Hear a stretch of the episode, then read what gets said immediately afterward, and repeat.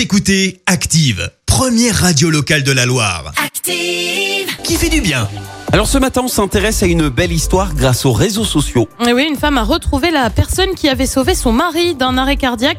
Alors ça remonte à il y a une semaine au parc Monceau à Paris. Un jogger est victime d'un arrêt cardiaque. C'est une femme pompier réserviste euh, qui lui fait le massage cardiaque. L'épouse du jogger, elle tente d'appeler son mari. En vain, elle finit par tomber euh, sur la voie d'un médecin qui lui apprend que son compagnon est transporté à l'hôpital.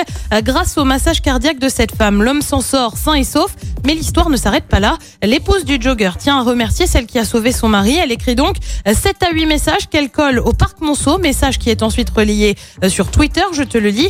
Euh, Vous avez sauvé la vie de mon mari. Un homme est tombé en arrêt cardiaque parc Monceau Euh, grâce à quelqu'un qui lui a fait un massage cardiaque. Il a survécu et aura peu de séquelles. Merci de toute notre famille. Euh, Très vite, le message devient viral et après trois jours de recherche, la sauveuse a même été retrouvée. Les deux femmes se sont rencontrées dimanche dernier au parc Monceau, un lieu devenu forcément un peu symbolique. Le Premier ministre a lui réagi là aussi sur Twitter saluant le geste de cette héroïne du quotidien.